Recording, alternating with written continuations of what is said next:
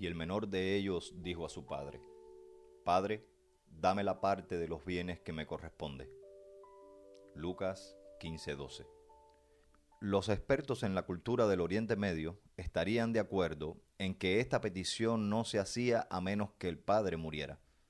Pedir la propiedad con el padre vivo era considerado una falta de respeto sin precedentes. Este pedido demuestra que este muchacho está más interesado en los bienes del padre que en amarle y honrarle. Esta frase, a modo de petición, no solo señala las dinámicas espirituales de escribas y fariseos, sino que describe mucho de la espiritualidad actual.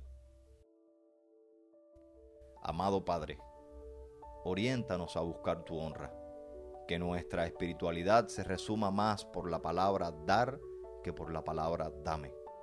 A ti nada te reemplaza, no queremos sucedáneos. Te anhelamos a ti, necesitamos tu abrazo.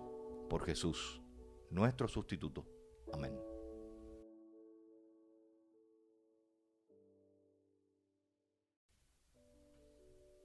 Y el menor de ellos dijo a su padre, Padre, dame la parte de los bienes que me corresponde.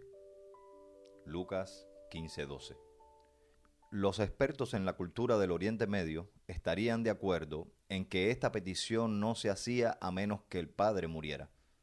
Pedir la propiedad con el padre vivo era considerado una falta de respeto sin precedentes.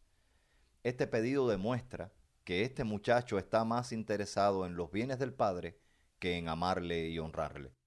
Esta frase, a modo de petición, no solo señala las dinámicas espirituales de escribas y fariseos, sino que describe mucho de la espiritualidad actual.